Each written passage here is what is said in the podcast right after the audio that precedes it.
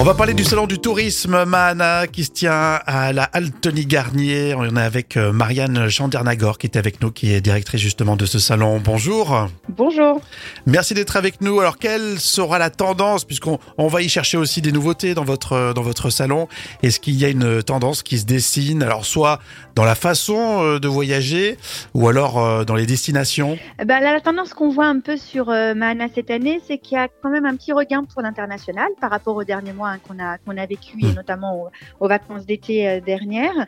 Euh, un regain pour l'international. Majoritairement, ça restera quand même l'Europe de proximité. Euh, évidemment, euh, sur la première place du podium pour les Lyonnais, ce sera l'Italie, euh, suivi de la Grèce, de l'Espagne. Mais quand même, on peut constater qu'en termes de long courrier, il y aura une forte demande pour les États-Unis et le Japon. Donc voilà la tendance un peu en termes de, de destination. Euh, cependant, beaucoup de- d'habitants de, la région recherchent toujours la France. Ils sont 37% à chercher des voyages en France et 20% d'entre eux recherchent des voyages dans leur propre région. Et ça, ça reste une tendance importante, c'est qu'on veut aussi découvrir sa propre région et Mahana met aussi en valeur des offres de loisirs ou de vacances en région Auvergne-Rhône-Alpes. Alors je me souviens l'année dernière, euh, les Lyonnais s'étaient précipités un début d'année pour faire des, des réservations. Est-ce qu'on est toujours dans cet état d'esprit, on anticipe ou euh, au contraire on prend un peu plus le temps? Alors, je pense que cette année, on est même encore plus en anticipation que l'année dernière, qui était une année un peu particulière. En fait, l'année dernière, sur le salon Mahana, il y avait eu beaucoup de demandes de devis qui avaient été faites, beaucoup d'intérêt de voyager, mais euh, les Français étaient un, un peu frileux, frileux à, à vraiment euh, convertir leurs intentions, à réserver définitivement le voyage. Là, c'est un peu différent.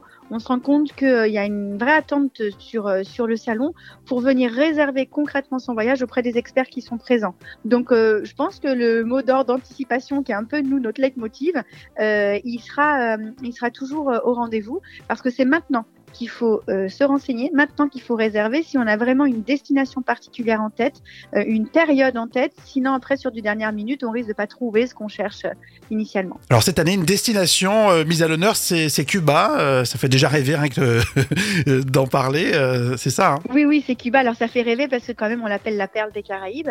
Euh, Cuba est présente sur le salon Mahana depuis des années, mais là, on a vraiment voulu mettre un coup de projecteur sur cette destination qui est vraiment multiple, qui à la fois ben, une grande capitale euh, culturelle hein, avec ses villes comme la Havane, euh, Trinidad, mais aussi de très belles plages euh, le long des côtes, mais aussi euh, une offre euh, nature euh, qui est vraiment exceptionnelle. Donc, je pense que c'est une destination qui mérite d'être découverte. Et en plus, c'est vrai qu'on on a euh, dans, bah, dans l'inconscient hein, cette, euh, cette, ce pays joyeux euh, avec la musique, la danse. Et je pense qu'on n'est pas déçu quand on, quand on y va. Donc, on pourra sur le salon les rencontrer, rencontrer des agences des, qui sont spécialistes sur la destination Cuba. On pourra siroter des moritos aussi pour ceux qui ont envie. Voilà, donc tout un programme. Oh oui, ça donne envie. Merci euh, Marianne Chandernagor euh, d'avoir été avec nous, directrice du salon. À bientôt. Au revoir. Le salon du tourisme Mahana, c'est ce week-end les 3, 4 et 5 mars à l'Altony Garnier.